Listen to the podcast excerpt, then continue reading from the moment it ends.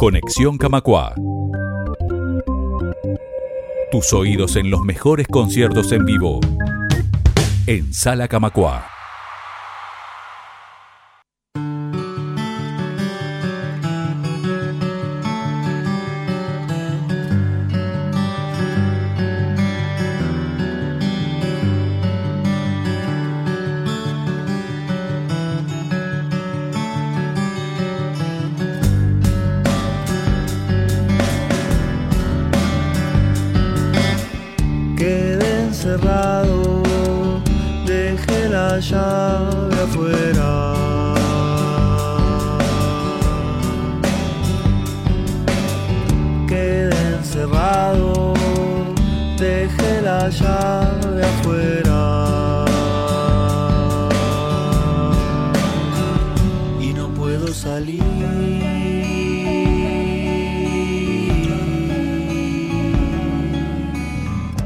Hoy en Conexión Camacua nos acompaña Rodrigo Odriozola, alias Toto Yulelé, que va a estar presentándose aquí en la sala el próximo 15 de noviembre, este viernes, a las 21 horas, presentando el espectáculo del 3 Salen Todas las Cosas.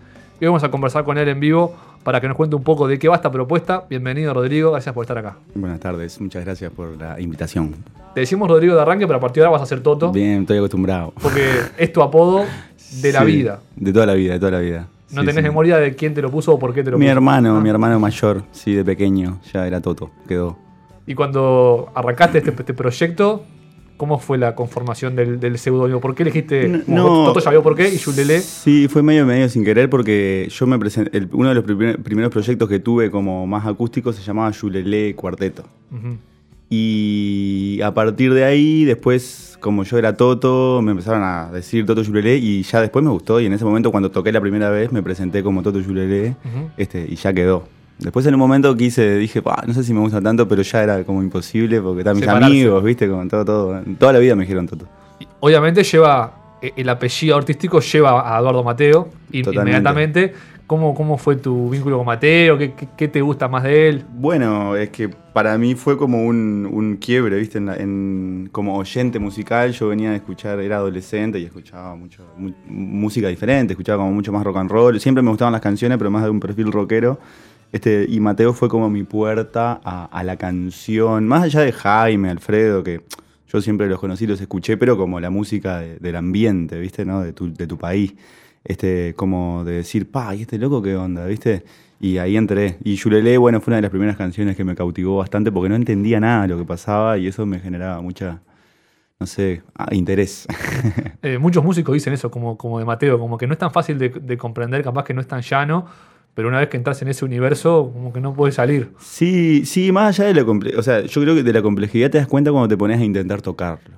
Ahí es cuando te das cuenta de que es muy difícil de, de entender desde el lenguaje que uno maneja. Este, pero después a mí Mateo me gusta porque me conmueve lo que hace, más allá de que sea complejo, hay cosas que no son nada complejas, que son súper sencillas en verdad, pero que ta, que te mueven, me mueven algo, ¿viste? Como que te conmueven, a veces desde la belleza, a veces desde, no sé, desde otros lugares también, ¿viste? Pero te va más por ahí mi, mi interés a, a ese mundo como de lo sensible también, ¿no? De la canción ahí sensible. Este, incluso en el caso de Mateo, que el loco hablaba de cosas muy trascendentales también, ¿viste? Que eso genera que también vos con el tiempo vas entendiendo o creyendo que entendés qué qué era lo que el loco quería decir, ¿viste? Vos venís de, de Mercedes, Sí. ¿hace cuánto que estás afincado acá en Montevideo? Y bueno, eh, me vine a, a estudiar como todo gurí del interior, de clase Cuando media, el liceo. clase media baja, sí, cuando terminé el liceo. Y bueno, hace como 10 años, ya 11 años, 2007. Y ya me quedé, me encantó. ¿Y nunca pensaste en volver?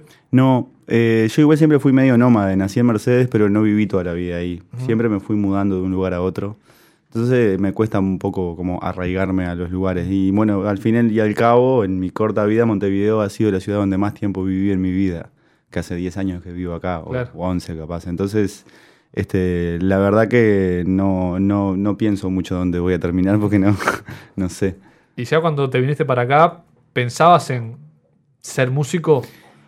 Bueno, ¿En no. hacerlo tu, tu forma de vida? Creo que conscientemente no, pero viste cuando te- después te das cuenta de que, de que siempre lo supiste, de que vos venías como a hacer eso, ¿no? Este, yo creo que me pasó un poco así. Yo igual siempre me gustó la música, pero acá en un momento dije, wow, mirá, puedo como dedicarle a esto un lugar más importante para mi vida y proyectarlo también como, como una, forma de, una forma de vida.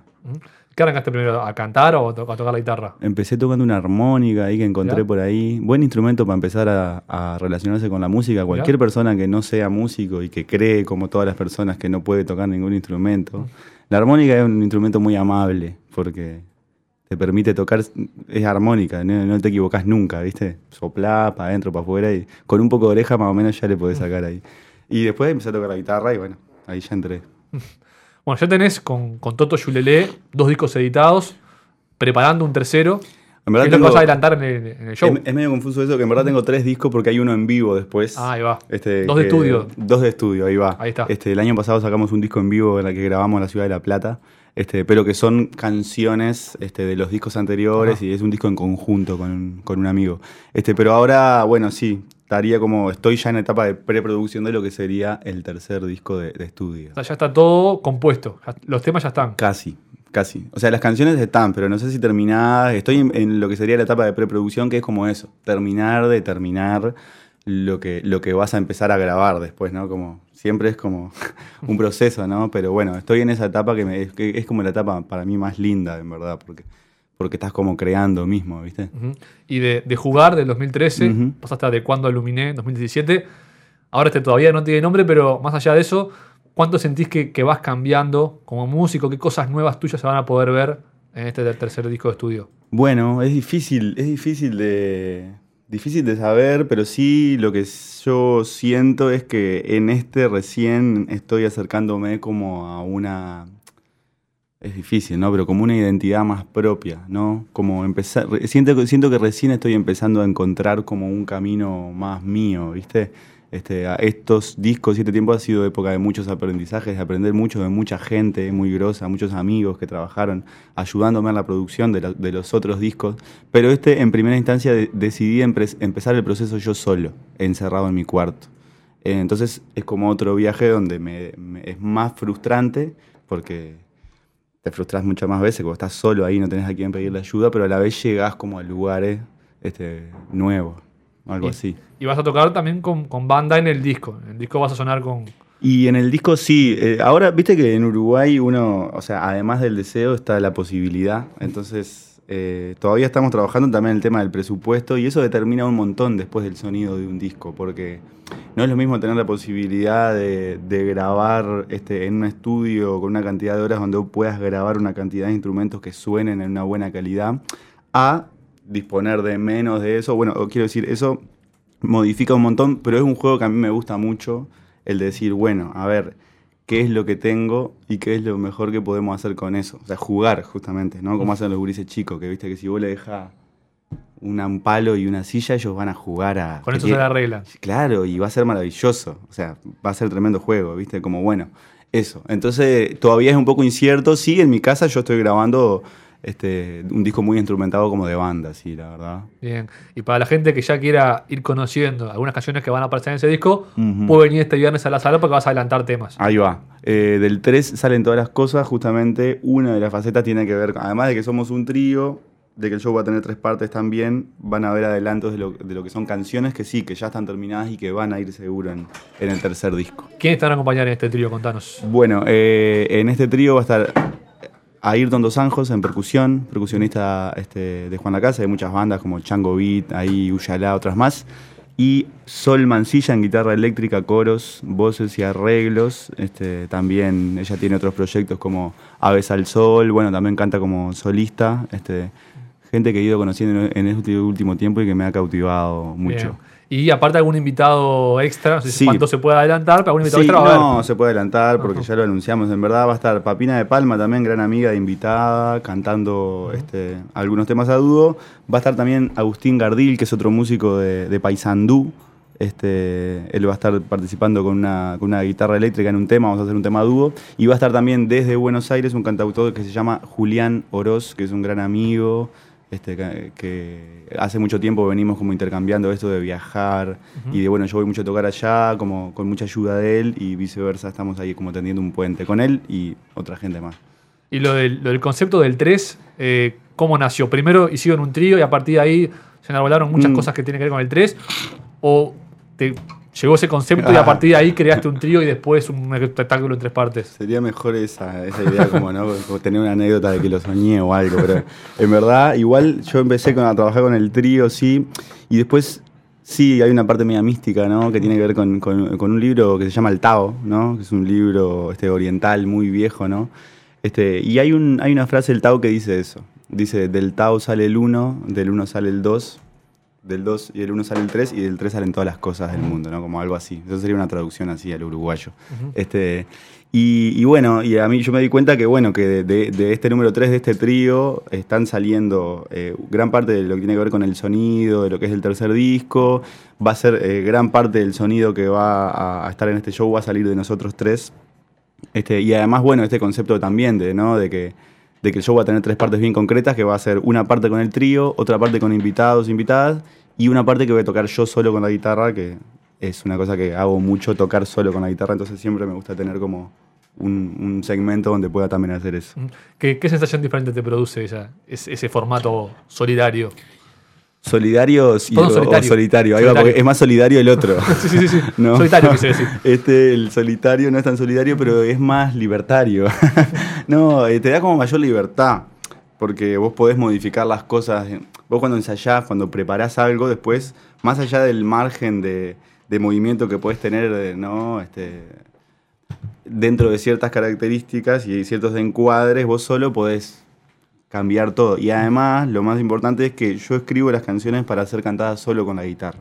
O sea, yo me doy cuenta que una canción está terminada cuando digo, bueno, esta canción yo la puedo cantar así solo y ya, ya, ya funciona de alguna manera, ¿viste?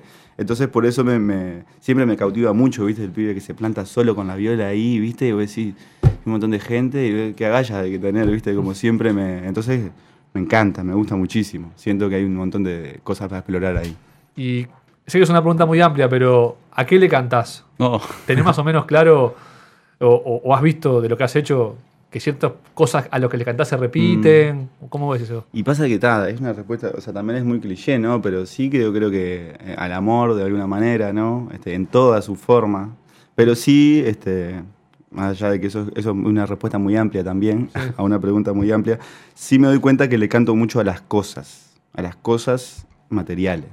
O sea, me quiero, quiero decir, eh, soy muy concreto a la hora de escribir. Me gusta como llegar a- al- al mensaje o a lo profundo, pero a, a través de lo concreto, como de cosas que veo que Cotidianas. pasan. Claro, ¿viste? Como bueno, hoy escuchábamos de arranque una canción que era Me quedé encerrado. Bueno, eso. y me quedé ¿viste? afuera, algo así. Eso creo que para mí es como una, un lugar que me gusta donde yo puedo, a través de una anécdota donde verdaderamente yo me quedé encerrado. ¿Esa es verídica? Es verídica, ¿no? y que me pasó varias veces, yo me di cuenta de que, por ejemplo, es- eso para mí era un mensaje, yo ya estaba encerrado en otras cosas, ¿viste? Cuando yo creo que es medio todo así, ¿viste? Las cosas te pasan para que vos siempre veas algo, ¿viste? Entonces, de alguna manera es como eso, ¿viste? Este, partir de lo concreto para llegar a lo profundo, cuando se puede. Bueno, Toto, muchísimas gracias por este rato. Nos, nos vamos a ir escuchando un, un tema que, que ya has publicado recientemente, que dura Sí. un minuto nada más Un minuto. y que tiene sus particularidades. Tiene un video aparte Sí. muy pro, muy bien realizado. Contanos de, de qué se trata. Un trabajo que hizo un colectivo de gente que se llama Cuenco Cine, una productora en verdad, este, que ellos trabajan con stop motion y se dedican a eso y son unos pibes divinos, unos pibes y unas pibas. Este, surgió la, este, la idea el año pasado de, de hacer un trabajo en conjunto a partir de una canción inédita que yo medio que compuse o terminé de componer para eso. Y, Todo y lo- cae, se llama. Todo cae se llama también y la idea fue grabarla pero lanzarla en base, o sea, que sea una sola cosa el video con la canción. Yo la canto igual a la canción, pero es una micro canción, dura un minuto. Claro. Bueno, no, no vamos a ir escuchando eso. Toto, gracias de vuelta y suerte este, este viernes acá en la sala. Bueno, muchas gracias, gracias por la invitación y por la buena onda ahí. Vamos arriba. Todo siempre se me cae, no le pongo gravedad. Tengo que apretar más fuerte, capaz. Todo siempre se me va cuando empiezo a acomodar. Tengo que abrazar más veces, capaz. Siento una necesidad, como si fuera a volar. A veces me caigo al cielo y otras veces rompo el suelo. Todo siempre se me cae, no le pongo gravedad.